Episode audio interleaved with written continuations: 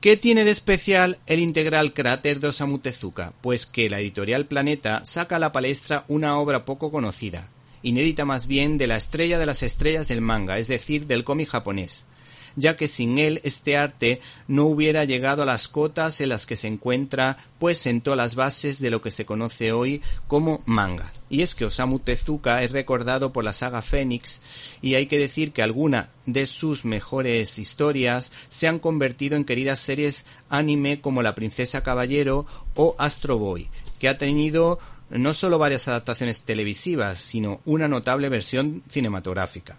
Este ejemplar tiene la particularidad de tratarse de una recopilación de cuentos independientes de ciencia ficción, misterio y terror. ¿Te está gustando este episodio? Hazte fan desde el botón apoyar del podcast de Nivos.